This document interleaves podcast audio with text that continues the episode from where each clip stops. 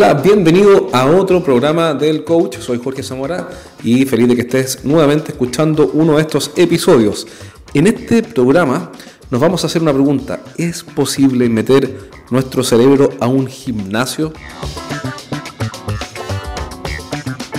Imagínate que pudieras meter a tu cerebro en un gimnasio para que salga fuerte, atlético, con una capacidad muscular increíble. Bueno, eso es lo que logra el mindfulness Em, según nos explica en esta, en, este, en esta entrevista, Juan Sangüesa, un experto en productividad que hace y ayuda a las personas a, ser, a enfocarse mejor y a ser más productivo. Habilidades fundamentales para cualquier gerente de ventas. Así que si tienes un equipo a cargo y quieres ser más productivo, enfocarte cada vez mejor, eh, en lo esencial y mantenerte concentrado, etcétera, bueno, esta entrevista te va a ayudar, te va a dar al menos algunas ideas prácticas que vas a poder comenzar a implementar y literatura que vas a poder empezar a investigar si quieres someter tu cerebro a un, a un CrossFit. Así que vamos con la entrevista a Juan Sangüesa en este nuevo programa del podcast El Coach. Bueno, oye, gracias por participar de esta entrevista. Súper interesante conversar contigo hoy día. Así que entremos en materia. Eh, bueno, cuéntame primero de ti. Eh, ¿Cuál es tu especialidad? ¿A qué te dedicas? Eh, muy bien, pues en primer lugar, gracias por invitarme. me parece excelente poder tener esta oportunidad de conversar con la gente sobre mindfulness y el entrenamiento que podemos realizar ahí de nuestra atención. Ya yo soy psicólogo clínico esa es mi formación eh, académica, me especialicé en psicología clínica y después hice una certificación como instructor de mindfulness en la Universidad de California en Los Ángeles, en la UCLA. Y me dedico a eso principalmente. Ya hasta ahora trabajo mayoritariamente con gente que tiene problemas para concentrarse. Entonces trabajamos con mindfulness para ayudarlos a tener un mayor foco, concentración, productividad.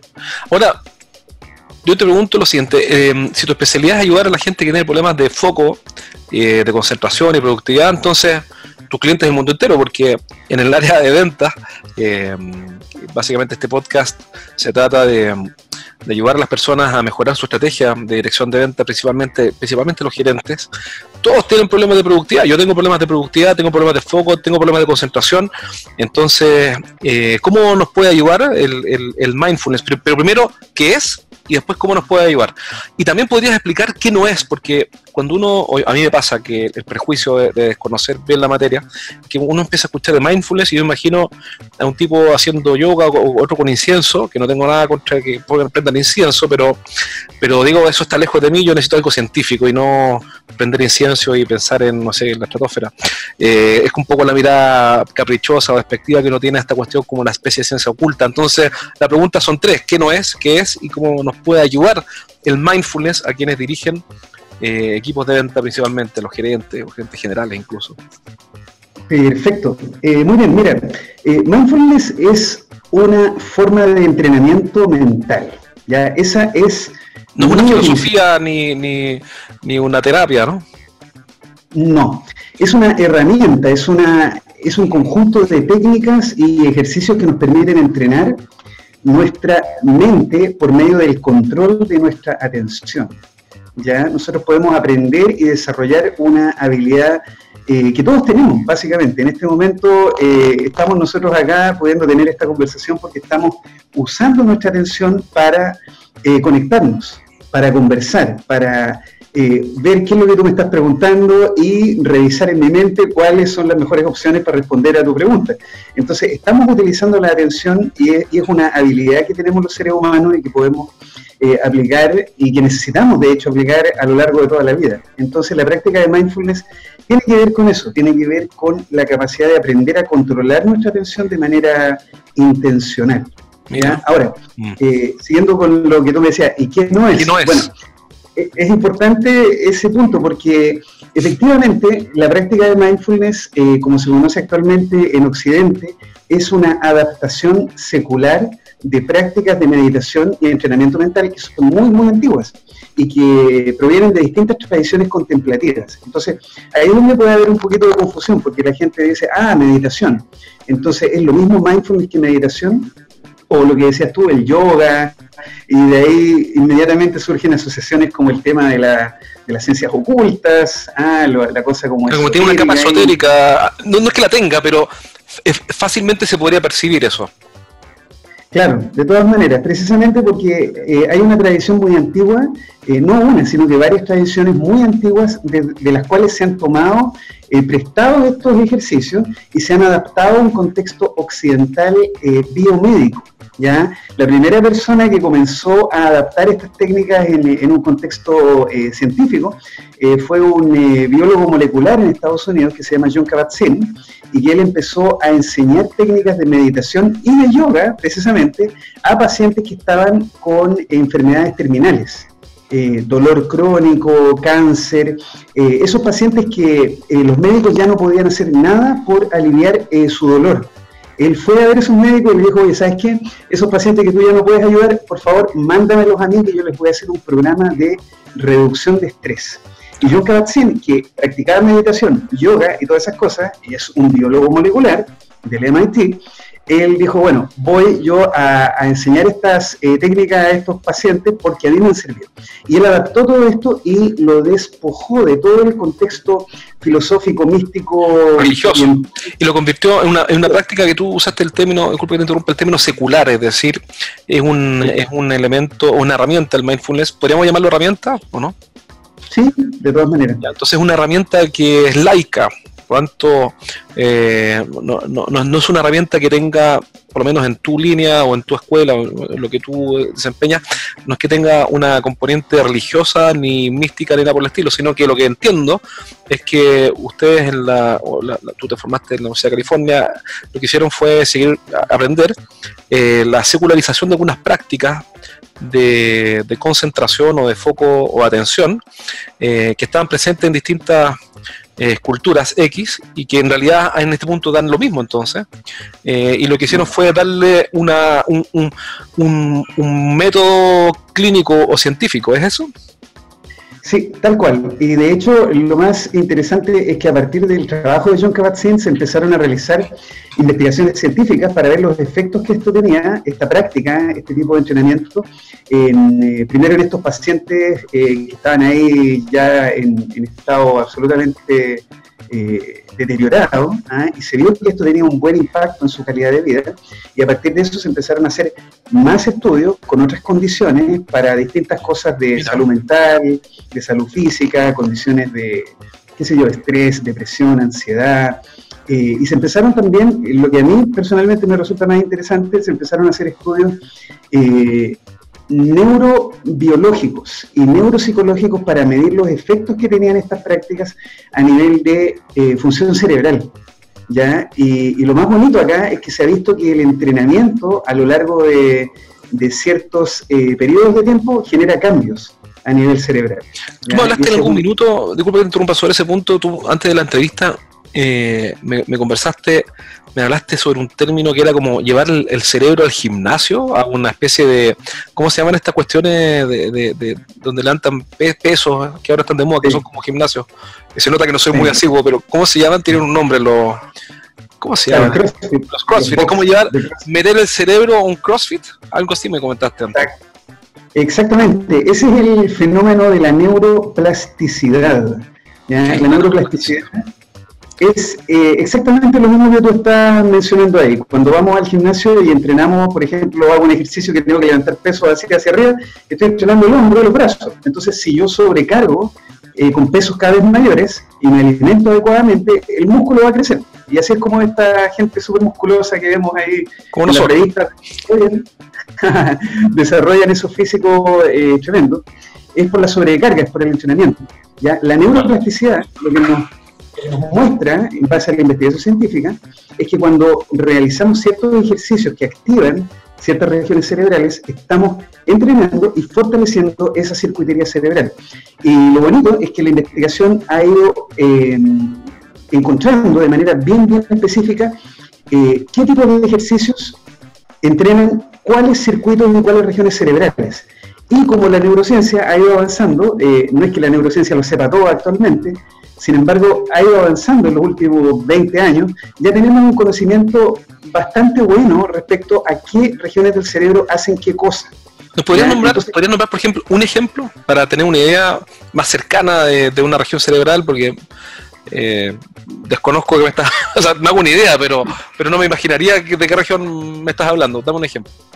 Claro, eh, mira, para los procesos que a mí personalmente me interesan, que tienen que ver con la eh, concentración, con la capacidad de tener una mayor claridad mental, con la capacidad de tener una buena toma de decisiones, con la capacidad de tener, eh, qué sé yo, una mejor capacidad de regulación interna de las emociones y del estrés, las principales regiones que tienen que ver con eso están ubicadas en los lóbulos frontales del cerebro particularmente en las regiones de la corteza prefrontal, que son las regiones más evolucionadas que tenemos nosotros los seres humanos y que nos diferencian de todo el resto de especies que, con las cuales compartimos el planeta.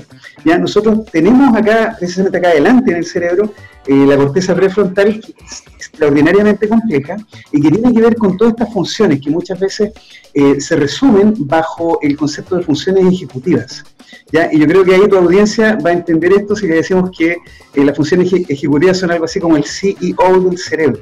Ah, generales que controla y coordina el funcionamiento de muchas otras cosas que están ocurriendo ahí, eh, muchas de las cuales son eh, automáticas, inconscientes.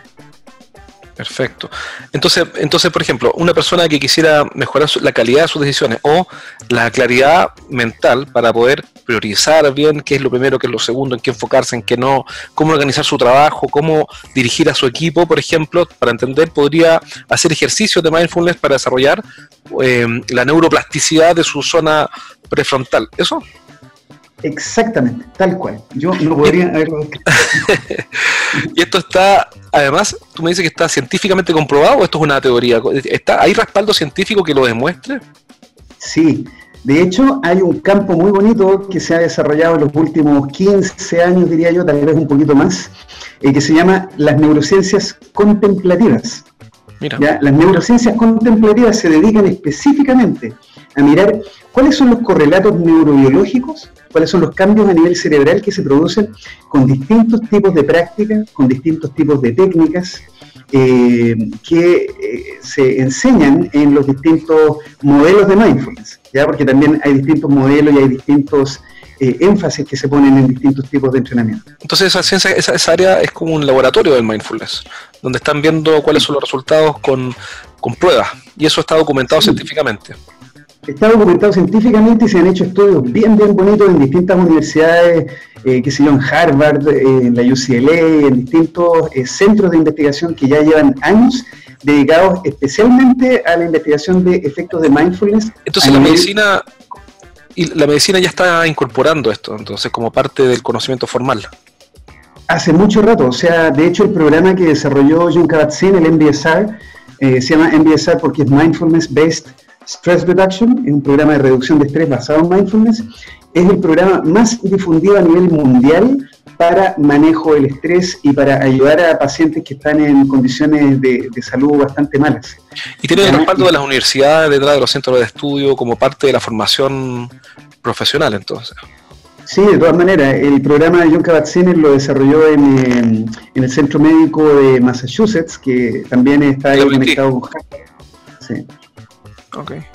Buenísimo. Oye, y, mm, uno de los problemas que tienen los líderes de los equipos de venta es que enfrentan, por un lado, eh, una gran presión de corto plazo de llegar a los resultados de este mes, y pero por otra, tienen que hacer sacrificios de corto plazo para lograr resultados de largo. Entonces vienen como en dos mundos. Por un lado tienen que resolverlo inmediato y por otro lado tienen que pensar de forma estratégica eh, para poder mejorar las cosas en el largo plazo. Por ejemplo, corto plazo, eh, acercarse a un par de clientes y ayudar a los vendedores a cerrar un negocio o, algunos negocios.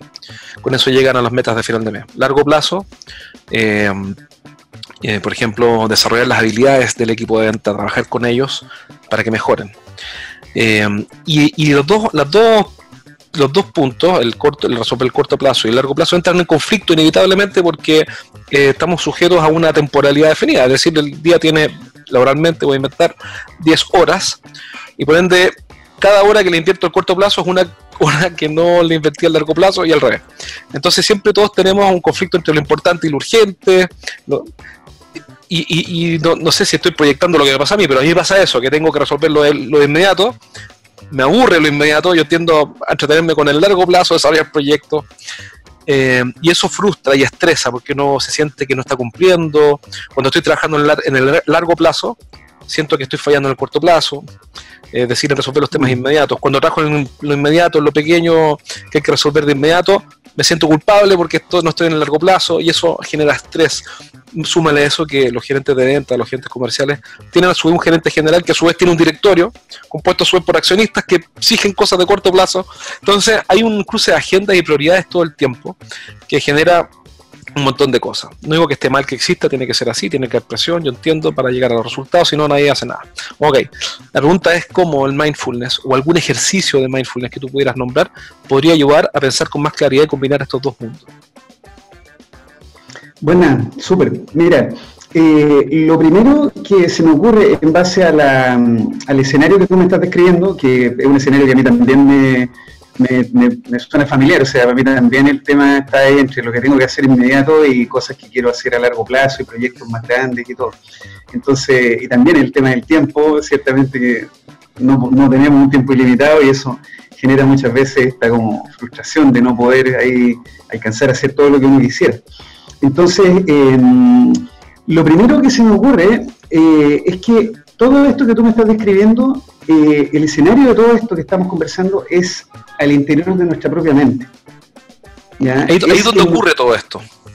Exacto. O sea, estamos lidiando ciertamente, no es que esto sea una alucinación y... no se entiende, pero, pero el conflicto opera en la mente, básicamente. Exacto, o sea, son cosas externas reales, o sea, tienes que llevar adelante el proyecto y resolver cosas en el mundo real. Sin embargo, el estrés esa reacción de alarma, de, frustración, de, impotencia, tal vez surge interiormente, surge en nuestra mente, porque en nuestra mente donde está ese eh, plan, ese proyecto de lo que queremos lograr. Es una reacción.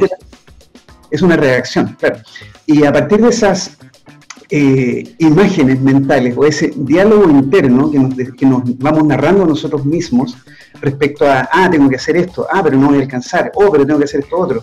Todo eso ocurre internamente y eso generalmente, cuando se trata de algo importante, un problema que tenemos que resolver, genera además una respuesta emocional. ¿ya? Y esas reacciones emocionales generalmente son eh, involuntarias, no las podemos controlar. Y esa reacción... da un ejemplo, da un ejemplo. Ya, por ejemplo, eh, estoy pensando en este proyecto importante que quiero, quiero sacar adelante. Ya quiero hacer una, no sé, una campaña nueva para eh, conseguir más clientes. ¿ya? Eh, y resulta que eso me va a tomar unas dos o tres horas y, y, tal vez no tengo las dos o tres horas porque además tengo que tener una reunión con mi equipo.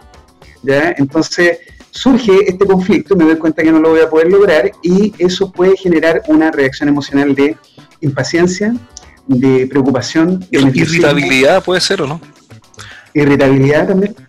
Claro. Y todo eso no ocurre en el vacío. Eso ocurre en el teatro del cuerpo. Esa ah. respuesta emocional ocurre en nuestro cuerpo y mm. genera una serie de reacciones eh, neurohormonales, neuroquímicas, que afectan nuestro equilibrio interno y que a su vez tienen un impacto en nuestra mente. Por eso pregunto, ¿una persona estresada se enferma más que una que no está estresada, por ejemplo? Exactamente, porque su sistema inmunológico no está funcionando de la mejor manera. Y a propósito de eso, qué bonito que hablaste de eso, porque justamente uno de los estudios más bonitos que hizo John Kabat-Zinn, eh, ellos midieron qué pasaba con el sistema inmunológico de las personas con un entrenamiento de mindfulness. Y les pusieron una vacuna eh, para, no sé, para la influenza o algo así, y después de meditar, y tenían dos grupos, un grupo control que no meditó y un grupo que sí hizo los ejercicios durante un periodo X de tiempo. Y la gente que hizo la práctica de mindfulness tuvo una respuesta de su sistema inmunológico frente a la vacuna que era como el doble o el triple de la gente que no había meditado.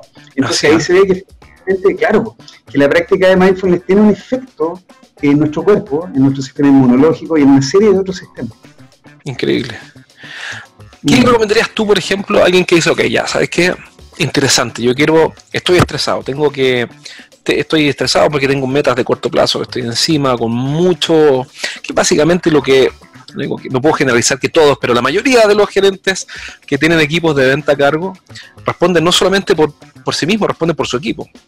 En, general son bastante mm. incomprendidos los gerentes que tienen a cargo equipos de venta, porque eh, cuando uno es vendedor, yo fui vendedor alguna vez y, respondía por mí, por mi cartera.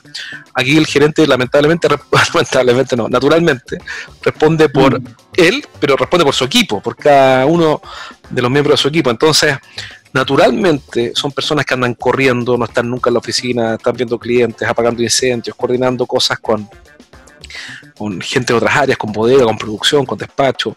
Eh, son tipos que, que por definición están corriendo. No, no, no, he conocido nunca un gerente de venta comercial que esté tranquilo en su oficina meditando, ni reflexionando, ni flotando por el aire, porque básicamente el tipo está de bombero apagando incendios eh, o resolviendo cuestiones urgentes. Entonces, y el tipo ahora te está escuchando. Este es un poco la descripción del auditor típico de este programa. Entonces, o es también, puede ser, ¿eh? que también es un, tipo, eh, un perfil que nos escucha mucho, que es dueño de una pequeña o mediana empresa, eh, que tiene a su cargo directa o indirectamente un equipo. Y también está corriendo, porque el área de ventas, el área de comercial en general es un área donde están todos corriendo. Entonces el tipo dice, bueno, me convenciste, Juan.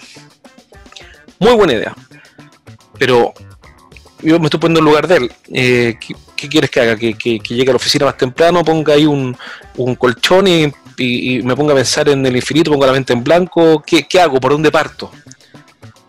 Bueno, eh, claro, mira, la práctica de mindfulness no es eh, complicada y sin embargo requiere de un aprendizaje inicial, como todas las cosas. O sea, esto es como si seguimos con el ejemplo del CrossFit, yo te digo, ya una vez que aprendes los ejercicios, vas al gimnasio, lo haces y no te quita tanto tiempo. Y de hecho, eh, un ejemplo personal, yo ahora practicando CrossFit me lesioné esta muñeca y no puedo ir al box. Entonces, porque tengo un dolor acá. Sin embargo, como yo ya me sé los ejercicios básicos, entreno en la casa. Entreno en la casa, hago los ejercicios un ratito y tengo beneficio y me siento bien y me da energía y todo lo demás. Entonces, eh, claro, mindfulness no es como una cosa así mágica que va a resolver todos los problemas de la noche a la mañana y requiere de un aprendizaje de los ejercicios básicos y una vez que aprendes los ejercicios básicos puedes comenzar a aplicarlos eh, a lo largo del día. No requiere invertir tanto tiempo, no es que tengas que estar ahí todo el día. ¿Cuánto necesita invertir al, día una persona para, por ejemplo, que está con este estrés de las metas de corto plazo, etcétera, etcétera? Y si ya quiero dar un pequeño paso y quiero quiero tomarme un curso, por ejemplo. Entiendo que tú también tienes una página web en la cual vende los cursos, yo los puedo comprar y puedo seguir el paso a paso. ¿Cuánto me, demandaría eh, al día, por ejemplo, empezar a hacer estos ejercicios, meter mi cerebro al, gimnasio, al CrossFit? sí, mire, eh, mira, yo creo que una buena forma de comenzar es precisamente tomar un curso con un instructor calificado, eso es lo que yo le recomiendo a todo el mundo, ya porque... Eh, Mindfulness, eh, como te digo, es simple, pero no, no necesariamente es tan fácil de incorporar. O sea, hay que entender bien cuáles son los principios básicos para poder comenzar la práctica. Y una vez que tienes eso, que tienes como la base, eh, aprendiste los ejercicios. Perfecto, ahí te puedes largar solo. Claro, unos 10 minutos diarios para comenzar de práctica está bueno. O sea, es razonable. Y los cursos que se hacen en la UCLA para público general, eh, la recomendación, la tarea inicial es practicar todos los días 10 minutos.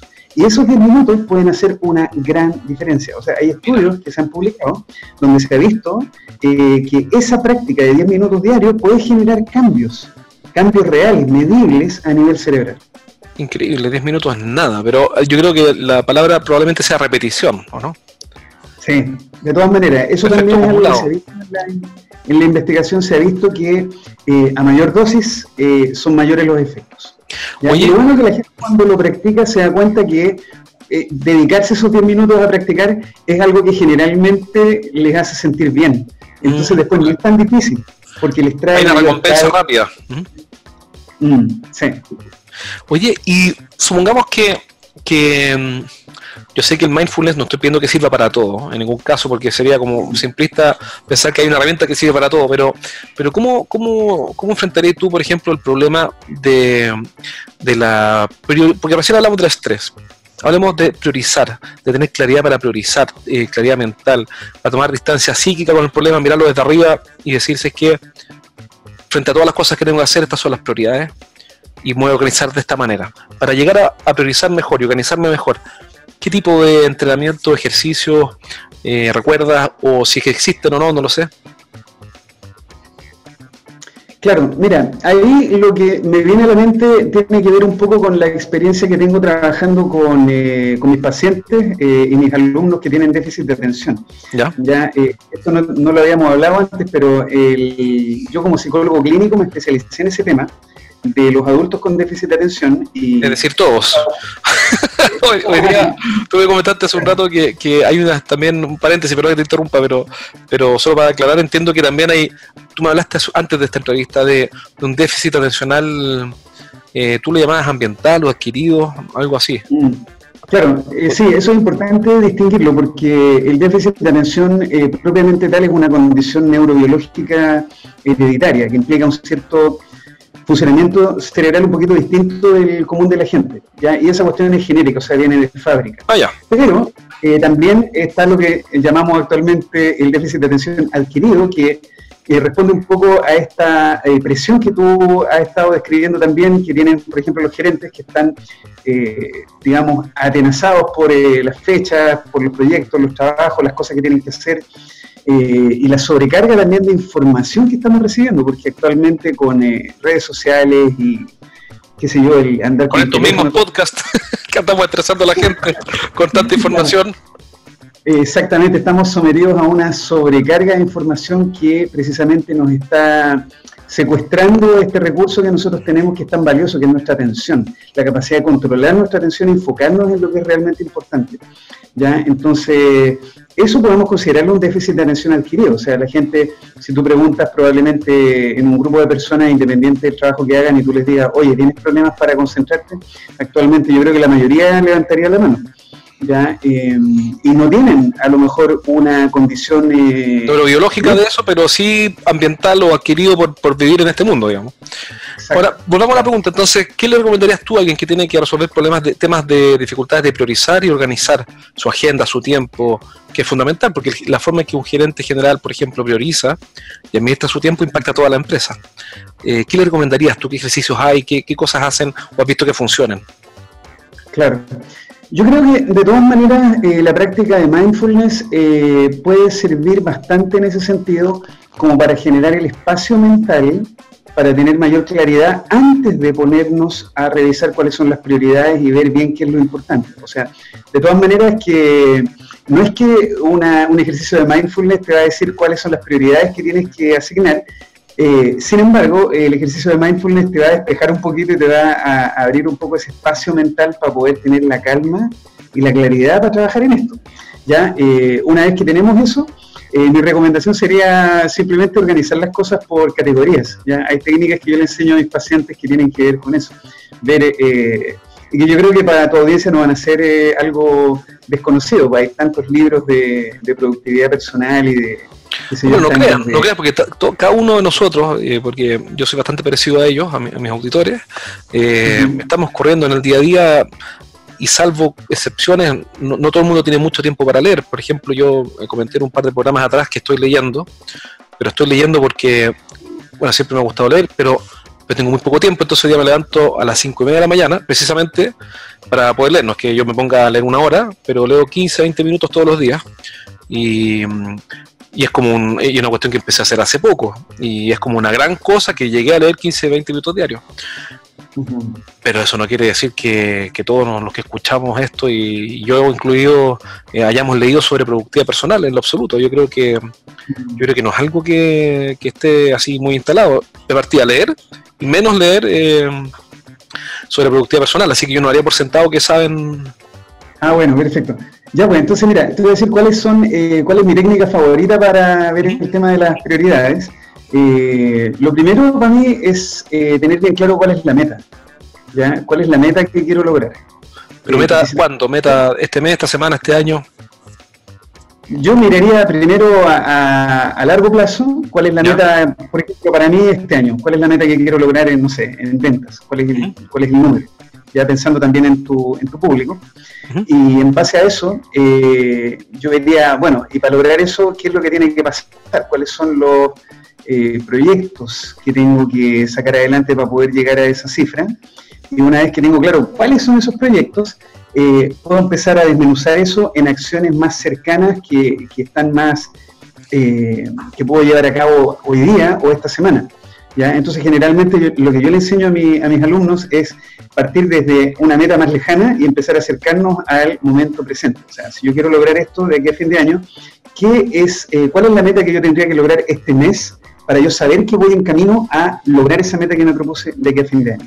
¿ya? Y una vez que tengo claro cuál es mi meta mensual, puedo decir, ok, ahora que ya sé cuál es, qué es lo que tengo que lograr este mes, puedo preguntarme qué es lo que tengo que lograr esta semana para saber que voy en camino a lograr la meta que me propuse de aquí a un mes. Y así hasta llegar al día de hoy. ¿Qué es lo que tengo que lograr hoy día ¿Qué sería, ¿Cuál sería la acción más importante que tengo que realizar hoy día para saber que voy en camino a lograr la meta que me propuse para esta semana? Que me permite saber que voy en camino a lograr la meta que me propuse para este mes, que me asegura que voy a lograr la meta que me propuse de aquí a fin de año. en base a eso, ya podemos organizar esa acción que tiene que ver con mi meta importante y ver en el contexto del día qué otras cosas tengo que hacer que vienen dadas. Reuniones, eh, responder a cosas, emergencia, qué sé yo ahí cada uno tiene que ver, pero hay que crear un espacio para que esa acción más importante, que probablemente no es tan urgente, la podamos realizar primero, antes de las otras cosas. Claro, ese es el punto, porque si no, la vida pasa, pasan los años y uno está estancado donde mismo, porque no le has dado tiempo a lo importante y le has dado tiempo solo, solo a lo urgente. Yo me quedo con lo que tú dices también en cuanto a asegurar un espacio en la, en la agenda, en el calendario, para pensar, para detenerse, para pensar en ti, en tu proyecto de largo plazo, qué quieres lograr, cómo quieres ser. Pero ese espacio no va a llegar solo, o sea, no es que uno diga, eh, cuando tenga un momento voy a pensar en mí y cuando tenga un momento en mi agenda voy a pensar en mi proyecto a largo plazo, incluso personal, eh, sino que hay que hay que, me imagino que lo que tú estás diciendo es que hay que bloquear el espacio del calendario, eh, por ejemplo decir en la mañana, entre las 6 de la mañana y las 6 y media voy a inventar, voy a dejar, o, qué sé yo, ni siquiera media hora, estamos hablando de repente puede ser 10 minutos, entre las 6 y las 6 y 10 o 6 y cuarto voy a dejar 10 o 15 minutos para pensar si que estoy yendo o no en la dirección correcta y cómo ir corrigiendo el rumbo respecto a mi proyecto y por ende voy a, voy a planificar en función de eso. Eso es lo que estoy diciendo. Tal cual, sí. Importante, porque ese detenerse a pensar y a reflexionar, eh, te diría que es un bien de lujo, diría, es un bien escaso. No, no es algo que la vida moderna lo genere de forma natural, es un privilegio, ¿eh? ¿o no? De todas maneras, pues, y justamente por la urgencia a la que estamos sometidos con tantas inputs que nos llegan, tanta información y tantas eh, cosas que tenemos que hacer. Eh, muchas veces es lo mismo que pasa con la práctica de mindfulness. muchos alumnos a mí me dicen, oye, me encanta cuando me practico, pero resulta que no tengo el tiempo porque tengo que correr a hacer esto, lo otro, lo aquí, lo allá. Entonces es como que siempre pareciera más importante o más urgente ponernos a hacer algo antes de darnos un tiempo para pensar si eso que vamos a hacer realmente nos va a poner en marcha o, nos va a acercar a lo que queremos lograr. Todo el tiempo, y eso pasa con las prioridades, pasa con los clientes. No, tengo que ir a ver a este cliente, porque es muy importante. Mm. Resulta que no es un cliente importante, no es un buen cliente, no debería ni siquiera ir a verlo. Pero, pero como operamos en modo, no sé cómo se llamará en, en tu ciencia, pero en, piloto automático, estamos reaccionando, entonces nos llega un email de un cliente y hay que contestarlo, nos llamó un cliente, hay que llamarlo, hay que irlo a ver y no sé qué, y resulta que muchas veces eh, eso no es cierto, no todos los clientes valen lo mismo, no, todos los productos tienen la misma importancia, no todos los negocios son igual de buenos, eh, normalmente siempre la ley de Pareto termina operando y siempre es un pequeño pool o lista de proyectos, personas, productos o prioridades que valen la pena y el resto es secundario. Ese, entonces, pero, pero para eso hay que detenerse, para poder, ahora que lo pienso escuchándote, para poder usar la ley de Pareto hay que detenerse a pensar, eso Pareto nunca lo dijo, ¿eh? diría lo dicho. Interesantísimo. Oye, si alguien, para terminar, si alguien quiere. Ah, pero no, no, no. Antes, una pregunta. ¿Qué pregunta te debería haber hecho hoy día y no te hice? En tu opinión. Mm. Algo que sea interesante para un dueño de una empresa que te está escuchando, para la gente comercial que tiene un equipo a cargo, de personas más que vendedores que tiene que liderar un equipo. ¿Qué pregunta debería haberte hecho y no te hice? Mm. Buena pregunta. Mm. es una pregunta difícil. Sí, no sé realmente. Yo creo que me preguntaste todas las cosas como fundamentales. Déjame pensar si hay algo más que decir. Mira, a mí se me ocurre una pregunta para sacarte del apuro. ¿Qué libro recomendarías tú a cualquier eh, persona que se interesa eh, para, para tener por lo menos un primer acercamiento a esto eh, en cuanto a un método secular que no tenga una capa, como hablamos al comienzo, eh, que no sea rigurosa en términos científicos. Eh, ¿Dónde encuentro un buen libro? ¿Cuál es un buen título para leer y acercarme a este tema? Oye, hay pero una cantidad de libros publicados sobre mindfulness y de aplicaciones de mindfulness para lo que se te ocurra. O sea, está lleno de eso. Nómbrame uno que tú recomiendas, que tú leíste y dices, este es un buen libro a partir. Los que, los que, de los que yo he leído que a mí me gustan, eh, sería, por ejemplo, em, eh, Fully Present, se llaman, eh, como completamente de Diana Winston, que fue mi profesora en la UCLA, y Sus Malley. ese es un buen libro de introducción a la práctica de mindfulness, donde también explica cómo comenzar a practicar. Eh, otro libro que me gusta mucho es el libro de Dan Harris que se llama 10% Happier, como 10% más feliz, y que cuenta su propio viaje de descubrimiento de, mindfulness, que lo encuentro muy, muy entretenido porque Dan Harris escribe súper, súper bien. Excelente. no, con eso es suficiente. Ah, ah, ya tiene otro más. Sí, sí, sí, es que precisamente para el tema de, de, empresa, eh, gerentes y todo, hay muchos libros dedicados al tema de liderazgo basado en mindfulness. Mira. Ya, entonces ahí les puede interesar a lo mejor los libros de Yanis Marturano. Yanis Marturano, ok. No me acuerdo algo así como The Mindful Leader probablemente, o Mindful Leadership o, algo así. Excelente. Si alguien quiere eh, que tú lo ayudes eh, en su empresa eh, o quiere comprar alguno de tus cursos en línea o recibir tu apoyo semanal, entiendo que tienes un programa de apoyo semanal online, ¿dónde te puede contactar? Podrían ir a ver mi blog, donde van a encontrar información eh, que está principalmente dirigida a gente con déficit de atención, eh, pero ahí pueden ver un poquito de qué se trata y todo, y, bueno, mi, página es juansangüesa.com. Súper simple, juansangüesa.com, y tu correo, si alguien quiere mandarte algún email para preguntarte más cosas. Sí, me pueden escribir a js S-A-N-G-U-E-S-A. J-S Sangüesa, como le apellido. Pero con S. Con S, claro, con S y con G. De con G, no con H, perfecto. Arroba. Eh, gmail.com. Perfecto. Oye, Juan, muchísimas gracias por la entrevista de hoy. Súper interesante. Eh, me quedo con, con, el tema también que tú enseñaste sobre, sobre cómo concentrarse, cómo detenerse, por qué hacerlo y también un par de libros buenos para leer. Así que muchas gracias por la entrevista hoy, súper interesante. Bueno, ¿sabes qué se me ocurre? Eh, que podíamos también dejarle un link a la gente para que puedan descargar un ejercicio eh, básico gratuito. Eh, por ahí yo te lo puedo pasar ahí para que lo pongas en, el, en las notas un, eh, un, ejercicio para que lo descarguen y ahí puedan probar bien y vean de qué se trata, y cuáles son los efectos que tiene un ejercicio súper simple que dura 8 minutos. Extraordinario, no hay excusa, con 8 minutos no hay excusa para no hacerlo. Así que ya vamos a dejarlo en las notas para que cualquiera pueda descargarlo. Muchísimas gracias, Juan.